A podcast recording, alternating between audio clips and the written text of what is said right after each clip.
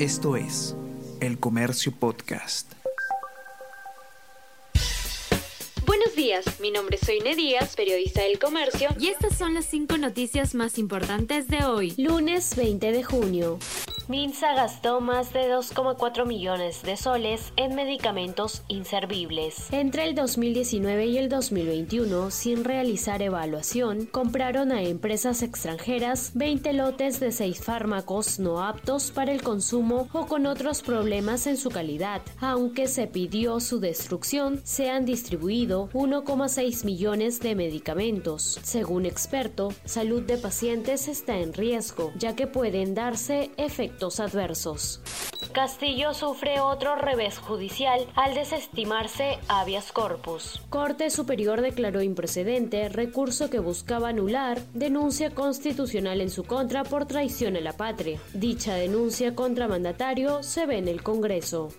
Bancadas oficialistas no aseguran respaldo a Dina Boluarte. Miembros de cuatro bancadas se inclinan a que la denuncia constitucional contra la vicepresidenta Dina Boluarte derive en su salida del Ejecutivo. Grupos afines al gobierno no realizan resistente defensa. El 70% de peruanos no utiliza canales digitales de servicios financieros. De acuerdo con estudio de Credicorp, el Perú está en la cola en la región. Informalidad es una de las causas. El 69% de trabajadores independientes no usa estas plataformas, según el estudio. Gustavo Petro es el presidente electo de Colombia. Venció a Rodolfo Hernández por tres puntos y será el primer mandatario de izquierda de ese país. Petro calificó resultado como la primera victoria popular. Hernández reconoció la derrota.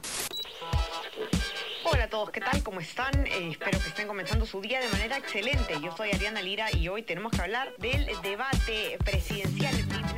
Podcast Tenemos que hablar con Ariana Lira. Lunes, miércoles y viernes desde las 7 de la mañana.